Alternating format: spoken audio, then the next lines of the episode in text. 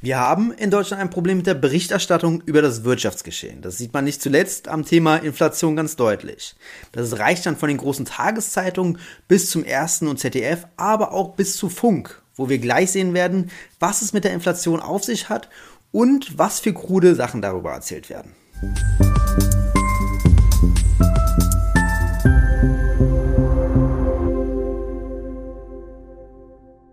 Und damit hallo und herzlich willkommen zu den Wirtschaftsfragen. Mein Name ist Lukas Scholle und heute sehen wir uns ein Video von Mr. Wissen to Go an, wo er die Inflation probiert zu erklären und einige Experten eingeladen hat. Dabei kommen aber ein paar Unstimmigkeiten zustande.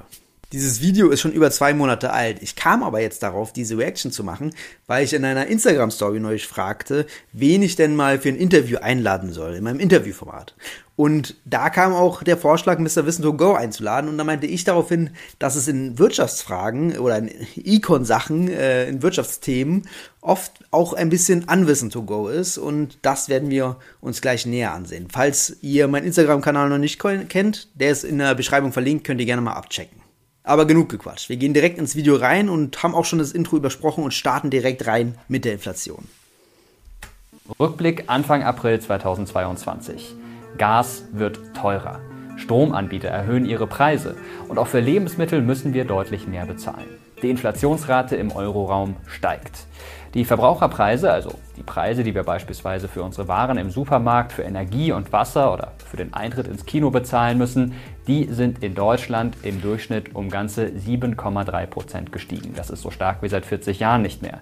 In der Euro ja, erster Punkt direkt ähm, aus meiner Sicht ist es sprachlich nicht ganz korrekt, weil natürlich der, der Warenkorb, der definiert ist, äh, ist um 7,3 Prozent teurer geworden. Nicht die ganzen Sachen, die wir konsumieren, weil der Warenkorb setzt sich natürlich immer individuell anders zusammen. Ähm, finde ich für einen neuen Anspruch an Erklärungen, wie diese Inflation zustande kommt, was ja Mr. Wilson sogar haben sollte, um da wirklich halt die Leute zu befähigen, das kritisch zu hinterfragen, äh, ist das schon aus meiner Sicht die erste Fehlinformation, dass hier das suggeriert wird, dass da wirklich alle Preise steigen und die natürlich nicht individualisiert sind.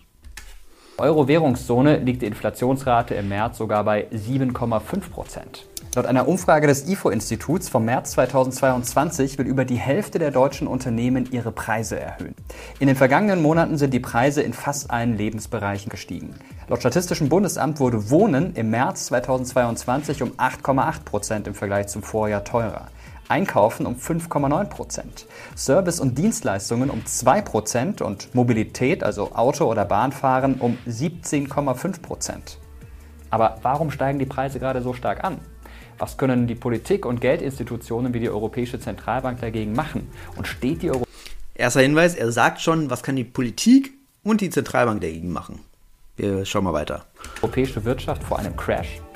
Bevor wir das klären, müssen wir uns erst einmal anschauen, was Inflation eigentlich ist und wie sie entsteht. Bei einer Inflation verliert Geld an Wert, weil das Preisniveau innerhalb einer Volkswirtschaft steigt. Wichtig dabei ist, dass sich der Durchschnittspreis aller Waren erhöht. Nicht nur Einzelpreise steigen an. Nehmen wir zum Beispiel mal diesen Döner hier. Aufgrund der Inflation sind die Preise für die einzelnen Zutaten innerhalb eines Jahres stark gestiegen. Laut Statistischem Bundesamt kosten Tomaten im März 2022 beispielsweise 43,9 Prozent mehr als vor einem Jahr. Kalbsfleisch ist im Vergleich zum letzten Jahr um 5,3 Prozent teurer geworden. Und die Preise für Eisbergsalat stiegen seit März 2021 um 18,3 Prozent und für Mehl um 9,2 Prozent an. Übrigens, wenn ihr mehr solcher Infografiken sehen wollt, dann schaut doch mal auf dem Instagram-Kanal von Funk vorbei. Aber zurück zum Thema. Dieser stetige Preisanstieg führt dazu, dass sich Menschen für das Geld, das sie verdient haben, weniger leisten können. Oder anders gesagt, die Kaufkraft des Geldes nimmt ab. Aber wie entsteht so eine Inflation eigentlich? Dafür gibt es drei mögliche Ursachen. Erstens, auf Angebotsseite. Erhöhen sich für ein Unternehmen die Produktionskosten, dann müssen auch die Kosten im Verkauf steigen. In so einem Fall spricht man von einer Angebotsinflation. Das sieht man beispielsweise gerade bei Lebensmitteln wie Öl oder Mehl. Durch die gestiegenen Futter-, Dünger-, Energie- und Produktionskosten erhöhen sich die Kosten für die Produzenten. Und dadurch steigt der Preis für Öl und Mehl zum Beispiel. Zweitens. Soweit so richtig. Wir äh, sehen mal weiter. Beim dritten wird es spannend. Erhöhte Nachfrage. Ist ein Rohstoff nur in einer geringen Menge vorhanden, dann steigt sein Preis. Man spricht von einer Nachfrageinflation. Nehmen wir mal einen Flohmarkt und gehen davon aus, da gibt es eine ganz besonders schöne Vase und mehrere Kunden interessieren sich für diese Vase. Das heißt also, die Nachfrage ist höher als das Angebot. Es gibt ja nur diese eine Vase und dadurch könnte auch ihr Preis steigen. Drittens, steigende Geldmenge. Ähm, einen wichtigen Punkt, den er hier natürlich ausgelassen hat, äh, sind die Löhne. Äh, hätte man sagen können, weil die natürlich sowohl Nachfragefaktor für die Bevölkerung sind, als auch Kostenblock für das Unternehmen. Und das ist natürlich in Inflationszeiten ähm, die entscheidende Variable. Ähm, also aus didaktischen Gründen wäre das auch nennenswert gewesen aus meiner Sicht. Aber jetzt wird es wirklich spannend. Ja. Erhöht eine Zentralbank die Geldmenge innerhalb einer Volkswirtschaft, also druckt sie mehr Geld, um beispielsweise die Zahlungsfähigkeit zu fördern, dann können sich die Preise ebenfalls inflationär entwickeln. Das heißt, sie steigen an. Übersteigt die Geldmenge dann auch die Gütermenge überproportional, gibt es also viel mehr Geld als Güter, dann erhöht sich das Preisniveau. Die Preise für Waren werden teurer. So war es zum Beispiel. Ja, äh, gute Erklärung natürlich. Äh, wie das dann ökonomisch stattfinden soll, bleibt er hier natürlich schuldig. Und das ist natürlich genau das Mantra von Wirtschaftsliberalen und Crash-Propheten, was er hier bedient bei dem Punkt. Die ersten beiden Punkte waren richtig, äh, grundlegend. Und der Punkt ist natürlich total willkürlich. Wie soll das stattfinden, dass aufgrund der einer zu hohen Geldmenge die Preise steigen? Das ist ja natürlich äh, hier schuldig geblieben, wie das dann im Einzelnen ökonomisch stattfindet, wieso der Bäckermeister seine Preise erhöht.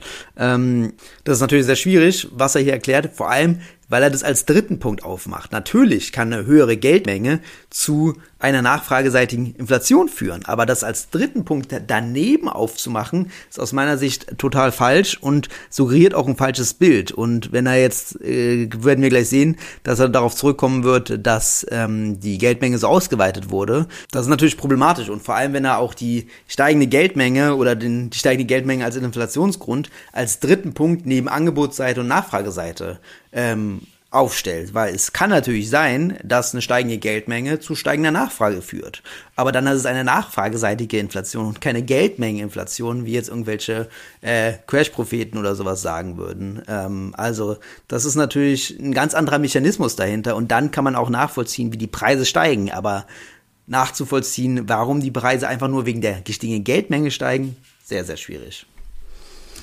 Beispiel nach dem Ersten Weltkrieg. Damals kam es zu einer Hyperinflation. Ein Liter Milch kostete im Dezember 1923 360 Milliarden Mark. Wenn ihr wissen wollt, wie sich diese heftigen Preise entwickelt haben, dann klickt mal oben auf das i. Da findet ihr ein Video über die Weimarer Republik im Jahr 1923. Ja, das Beispiel ist natürlich auch total abstrus, äh, dass das jetzt das Beispiel, das Paradebeispiel für Gelddrucken und äh, Geldmengeninflation ist. Ähm, in Anführungszeichen natürlich immer Geldmengeninflation. Weil natürlich bei der Situation in der Weimarer Republik nach dem Ersten Weltkrieg, da haben viel mehr realwirtschaftliche Faktoren eine Rolle gespielt als die Geldmenge. Zum Beispiel war die Produktion nach dem Weltkrieg total eingeschränkt und konnte gar nicht mehr die ähm, Nachfrage bedienen. Oder auch, dass dann aufgrund dieses Umstands die Leute ganz viele Käufe vorgezogen haben und damit natürlich die nachfrageseitige Inflation äh, angekurbelt haben, noch weiter. Also das sind diese realwirtschaftlichen fundamentalen Geschehnisse, die dann für Preissteigerungen verantwortlich sind und nicht die Geldmenge an sich. Äh, natürlich kann die Geldmenge zu Inflation führen, im konkreten Wirtschaftslauf äh, dann, aber an sich nicht. Sehr schwierig. Aber welche Folgen hatte nun eine Inflation für eine Volkswirtschaft und was ist so schlimm daran, dass das Geld an Wert verliert? Das wollten wir von Monika Schnitzer wissen. Sie ist Professorin für komparative Wirtschaftsforschung an der Ludwig-Maximilian-Universität in München und eine der vier Wirtschaftsweisen im Sachverständigenrat der Bundesregierung. Was droht uns denn als Verbraucher, wenn die Inflationsrate jetzt eine ganze Weile oben bleibt und sich nicht mehr normalisiert?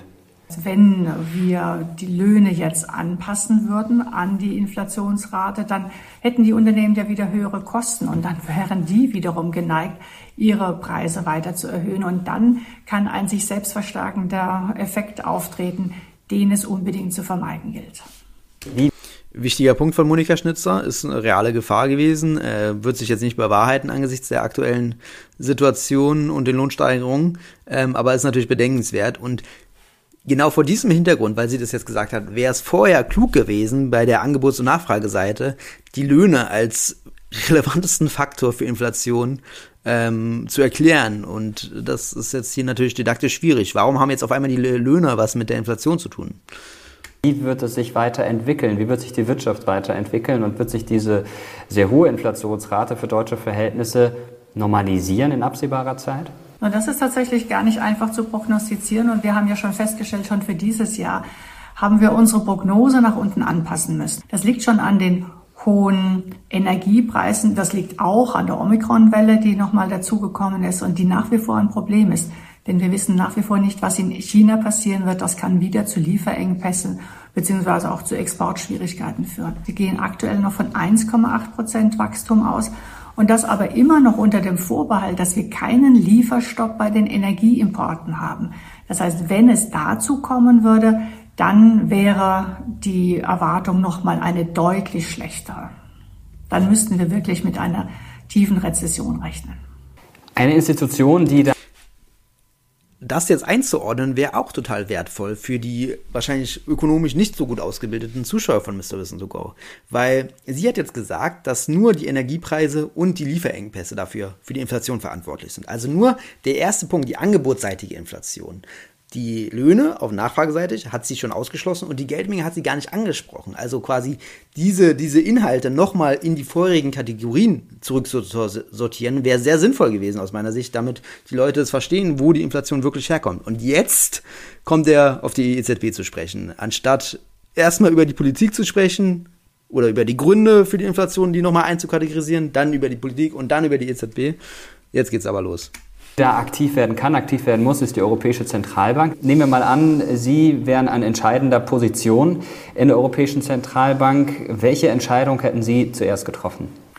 Nun, an der Stelle ist tatsächlich entscheidend, ein klares Signal zu geben, dass man sich um das Thema kümmert, dass man klar die Zeichen der Zeit erkannt hat und tatsächlich diese Inflation nun umgehend auch bekämpft.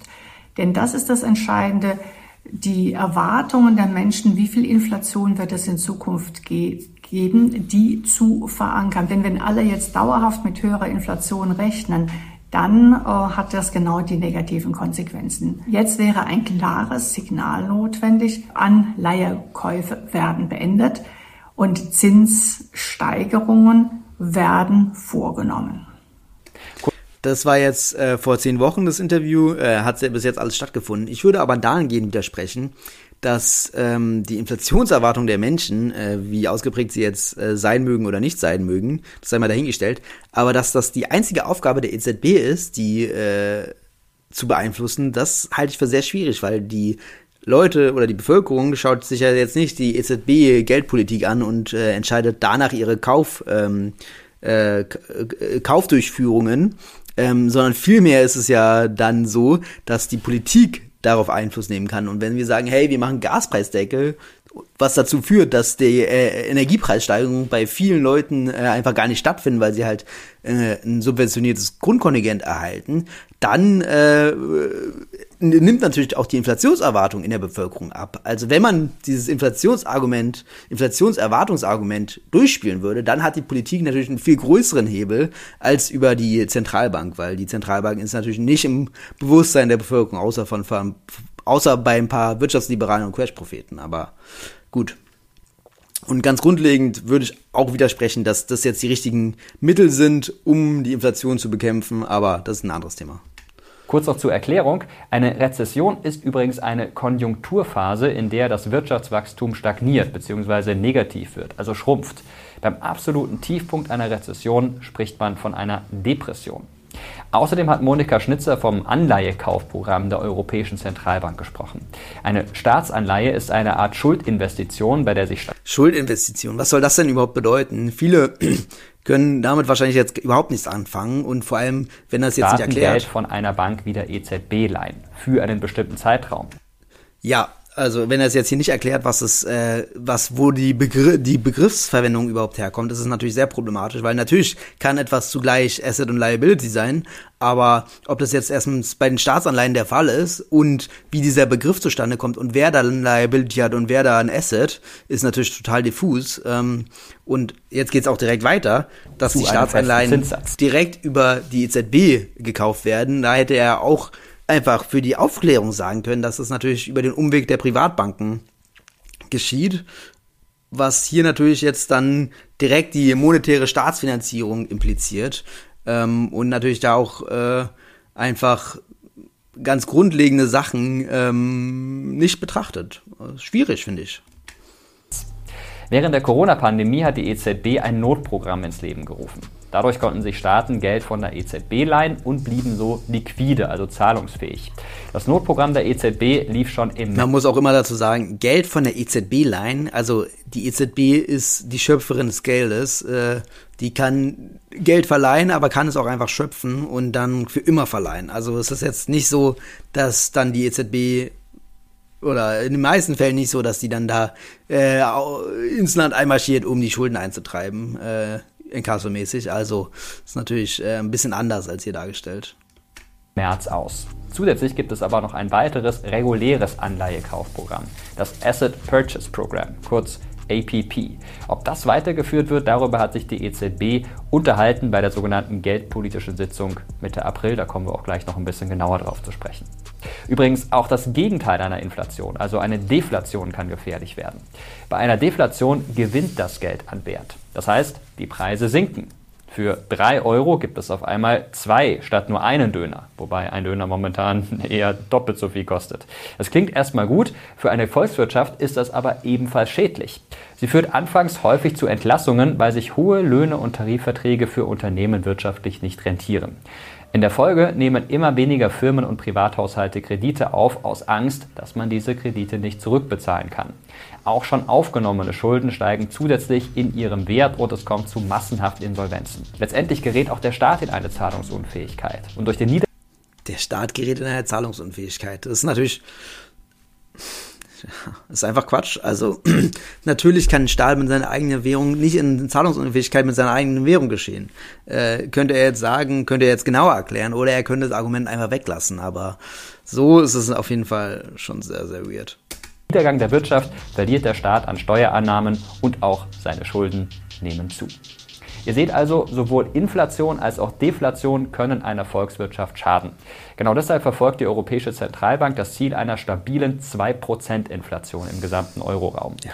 Übrigens, es ist ganz normal, dass die Inflationsrate in einzelnen EU-Staaten vom 2%-Ziel abweicht, zumindest minimal. Wichtig ist nur, dass es in der gesamten EU immer eine leichte Inflationsrate von durchschnittlich 2% gibt. Wie aber steuert die EZB die Inflation? Naja, sie kann einerseits Geld drucken. Und so, wir hatten ja am Anfang gehört, dass auch die Politik die Inflation beste äh, nicht besteuern, sondern steuern kann.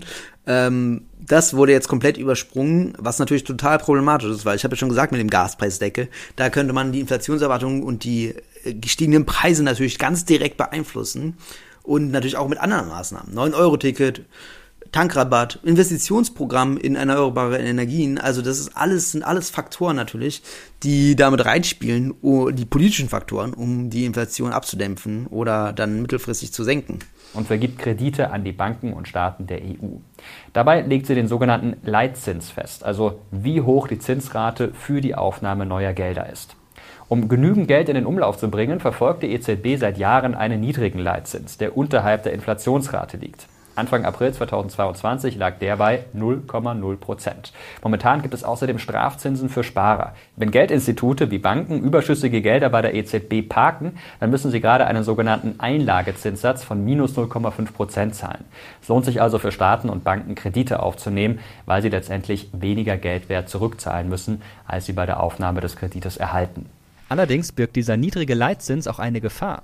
Welche das ist, was die EZB dagegen machen kann und vor allem hier auch aus meiner Sicht wieder didaktisch schwierig, weil man hätte natürlich die äh, sinkenden oder steigenden Zinsen in die Kategorien, die man am Anfang aufgestellt hat, Angebots- und Nachfrageseite, hätte man natürlich ein kategorisieren können. Also, wenn wir jetzt steigende Zinsen annehmen, dann steigen ja auch die Kreditkosten der Unternehmen, was dazu führt, dass sie entweder die gestiegenen Kosten auf die Preise überwälzen, also eine angebotsseitige, äh, angebotsseitige Inflation erhöht wird, oder dass sie äh, Investitionen unterlassen, was natürlich dann eine nachfrageseitige Inflation verringert. Vor allem, warum sie wegen der Inflation gerade richtig in der Klemme steckt, darüber haben wir mit Alexander Krivolutzki gesprochen. Er leitet die Abteilung für Makroökonomie am Deutschen Institut für Wirtschaftsforschung DIW in Berlin. Warum ist das denn aber gerade in Kombination mit der Inflation so gefährlich für die deutsche und auch für die europäische Wirtschaft, wenn der Leitzins so niedrig ist? Wenn der Leitzins niedrig ist, dann investieren die Firmen eben viel und die, und die Haushalte fragen gerade auch viele Konsumgüter nach. Wenn es eine sehr hohe Nachfrage gibt, die auf ein Angebot trifft, dann steigen die Preise. Wenn wir jetzt in einer Situation sind, in der die Preise schon sehr stark gestiegen sind, dann ist natürlich die große Frage, inwiefern sollte die Europäische Zentralbank jetzt noch weiterhin den Leitzins so niedrig lassen und deswegen die Nachfrage weiter anheizen. Was soll, was muss die Europäische Zentralbank als nächstes machen? Was wäre ein wichtiger Schritt aus Ihrer Sicht? Bei einer Inflationsrate, die über 7% liegt, da gibt es eigentlich nur eine Sache, die die Europäische Zentralbank tun kann. Und das ist den Leitzins drastisch zu erhöhen, um die Inflationserwartungen zu bekämpfen. So würde man es normalerweise sagen. Jetzt befinden wir uns aber gerade in einer sehr, sehr komplizierten Situation.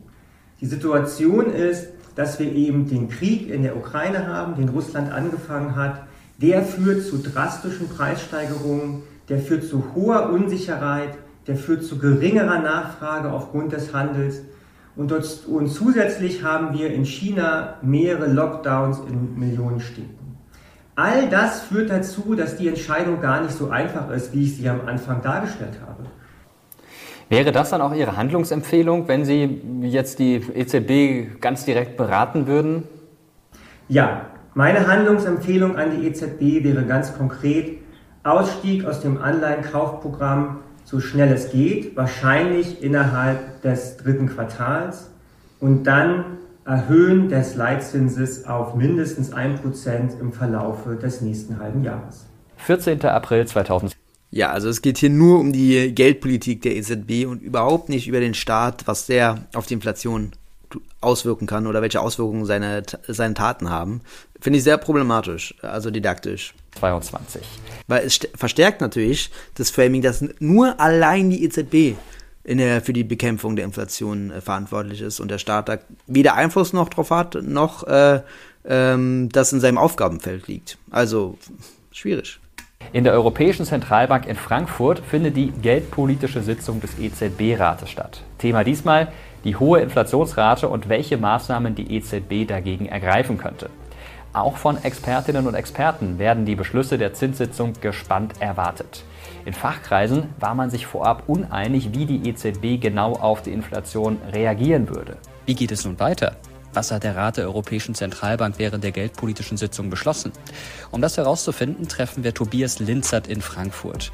Er leitet die Abteilung für Strategiebewertung bei der Europäischen Zentralbank in Frankfurt. Am 14. April fand ja die geldpolitische Sitzung der EZB statt. Was genau wurde denn da beschlossen?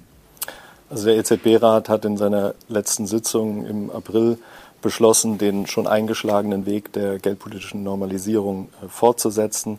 Das heißt, wenn es die Datenlage erlaubt, äh, werden die äh, Anleihekäufe, also die Nettoanleihekäufe ähm, im dritten Quartal, also Juli bis September, irgendwann eingestellt werden. Ähm, das Einstellen der Anleihekäufe ist ein sehr wichtiger Schritt, weil der EZB-Rat gesagt hat, dass äh, das Ende der Anleihekäufe äh, erst abgeschlossen sein muss, bevor es zu Zinserhöhungen kommen kann. Äh, wann es aber zu Zinserhöhungen kommt, das ist äh, noch äh, unsicher. Das hängt von der Datenlage ab, das hängt davon ab, wie die Wirtschaft sich weiterentwickelt und die Inflation weiterentwickelt. Die EZB hat ihren Kurs nur minimal gewechselt, mit Folgen für die europäische Wirtschaft. Erstens, der Leitzins bleibt bei 0,0 Prozent und wird nicht erhöht. Zweitens, Es gibt weiterhin 0,5% Strafzinsen für Geldinstitute, die Geld bei der EZB einlagern. Das bleibt also gleich. Nur der Ankauf von Staatsanleihen wird eingestellt, aber erst im dritten Quartal des Jahres. Die EZB zieht von drei möglichen Hebeln also nur einen und den auch nicht sofort. Trotzdem verspricht sie, die Inflation bei einem Zielwert von 2% zu stabilisieren und dafür alle Instrumente einzusetzen, die möglich sind. Aber welche Konsequenzen hat das konkret? Kann die EZB damit einen Finanzcrash abwenden? Oder droht Deutschland und Europa damit langfristig eine Wirtschaftskrise? Darf Jetzt also wieder das gleiche Framing. Da wird dann bei der EZB ganz genau auf die Hebel geachtet, die mittlerweile auch schon umgesetzt sind. Äh, ist jetzt ein bisschen veraltetes Video, ähm, aber liegt nicht am Video natürlich. Ähm, es wird ganz genau auf die Hebel geguckt, was sie machen kann und die Politik komplett ausgeblendet. Und jetzt wird es sogar noch so weit geführt, dass die EZB den Finanzcrash vermeiden soll, wofür ja auch die Politik mitverantwortlich wäre, wenn es dann ein Finanzcrash wäre, der drohen würde. Ähm, also es ist wirklich, kann man sich kaum ausdenken, welche Aufgaben alle auf die EZB äh, gebürdet werden, ohne dass die Politik überhaupt Einfluss darauf haben soll, kann oder was auch immer. Also unglaublich. Dafür fragen wir noch einmal bei Monika Schnitzer und Alexander Krivolutski nach. Wie bewerten Sie diese Maßnahmen? Reicht das Ihrer Ansicht nach aus? Und man hätte sich wohl ein noch klareres Signal gewünscht, also einen klareren Zeitpunkt und auch die klare Aussage, es wird in diesem Jahr noch zu Zinsanhebungen kommen. Die Maßnahmen von der EZB sind sehr vorsichtig. Die EZB tritt sehr zögernd auf. Sie setzt die Risiken, die aus der Ukraine, die aus dem Krieg der Ukraine kommen, sehr hoch an. Sie setzt auch die Risiken, die es geben könnte, sollte sie die Zinsen erhöhen, sehr hoch an. Und gleichzeitig spielt sie die Effekte der hohen Inflation, der steigenden Inflationserwartungen herunter. Und deswegen reagiert sie hier sehr zaghaft und zögerlich. Über allem schwebt ja die große Angst vor einem Finanzcrash, einer neuen Wirtschaftskrise. Und man denkt dann natürlich auch zurück an längst vergangene Zeiten vor ungefähr 100 Jahren, als äh, wirklich alles zusammengebrochen ist. Droht uns so etwas, kann uns so etwas drohen oder gibt es Schutzmechanismen, die dann doch äh, im Weg stehen und das verhindern?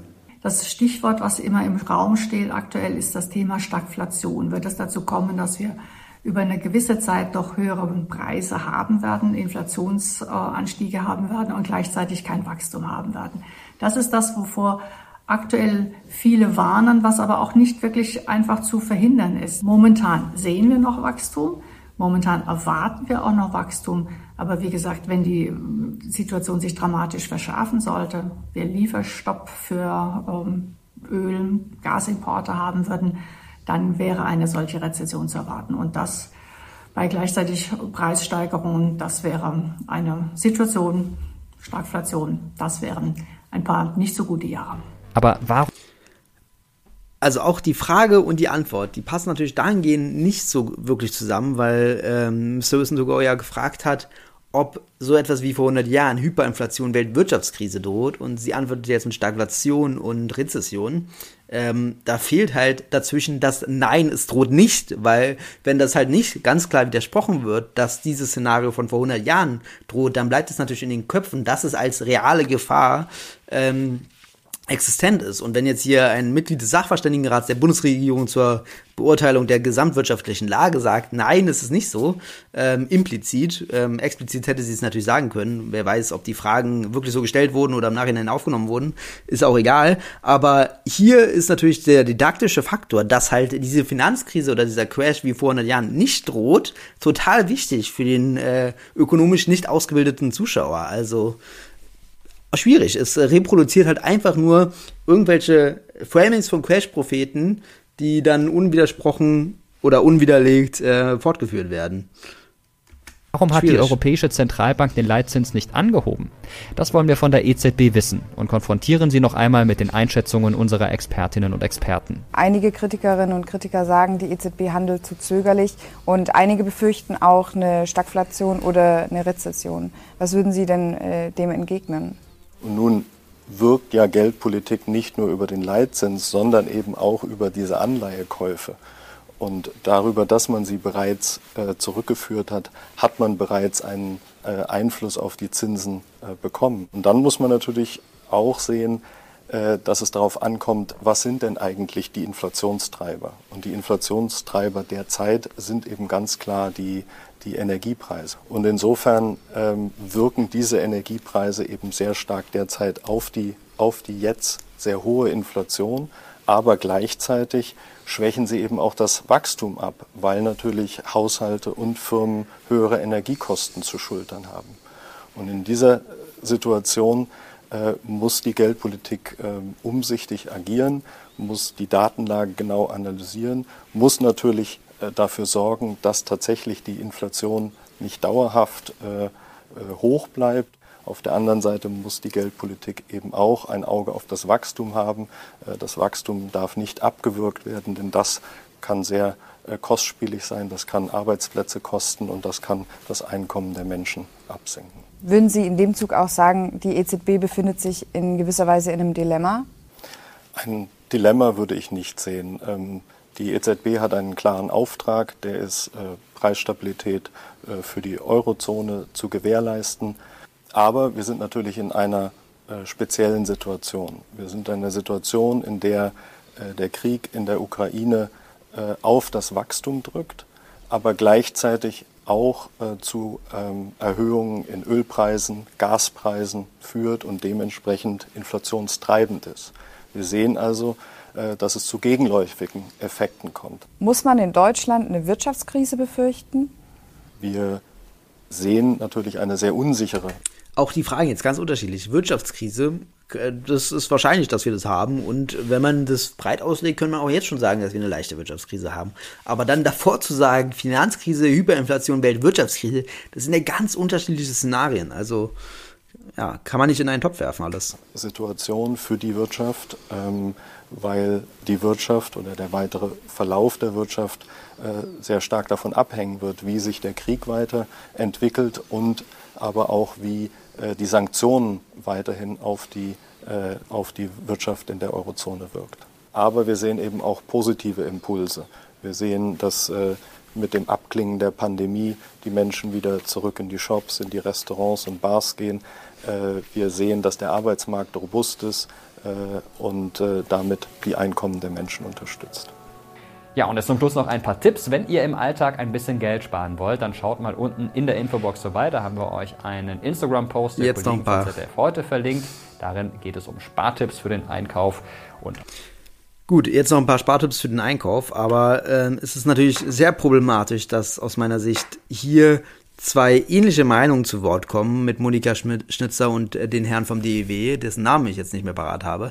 Aber didaktisch wäre es natürlich sinnvoll gewesen, dass man zwei unterschiedliche Meinungen ähm, hier zu Wort kommen lässt und dann halt auch die Wirkungskanäle dahinter von den Leuten beschreiben lässt. Ähm, und nicht zwei Leute, die äh, eine relativ ähnliche Mainstream-Meinung haben und dann dazu äh, Empfehlungen abgeben, die sich auch nicht unterscheiden und dann auch nicht so wirklich von den EZB-Handlungen unterscheiden. Also ich glaube, hier um die Differenz in der politischen Meinung und auch in der, also in der geldpolitischen Meinung und ökonomischen Beurteilung äh, klarzustellen, wäre das ähm, wissensbringender für die ZuschauerInnen gewesen. Ähm, abgesehen davon halte ich es natürlich für ganz problematisch, dass der politische Aspekt in diesem 20-Minuten-Video komplett außen vor bleibt. Ähm, nicht mal erwähnt wird, dass die Politik etwas ja dagegen macht und die Beispiele dafür nennt.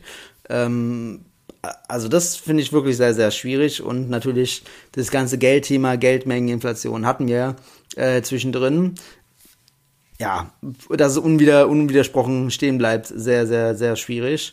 Aber gut, so ist es nun mal mit äh, den Medien in Deutschland und der Wirtschaftsberichterstattung. Und da tut äh, Mr. Wissen to Go natürlich seinen Anteil daran äh, und reproduziert diese schlechte Wirtschaftsberichterstattung. Da können wir nur hoffen, dass sich da auf jeden Fall progressive, Medien dem entgegensetzen und natürlich eine andere Erzählungsweise als auch andere Leute zu Wort kommen lassen, ähm, was ich ja mit den Wirtschaftsfragen äh, durchaus probiere. Ähm, ob es mir gelingt, ist natürlich eine andere Frage. Falls euch dieses Video trotzdem gefallen hat, äh, trotz der äh, Geldmengenverschwörung hier, könnt ihr dem Video gerne einen Daumen nach oben da lassen, das äh, Video kommentieren und den Kanal abonnieren, wenn es euch gefallen hat. Bis dahin, bis zum nächsten Mal bei den Wirtschaftsfragen.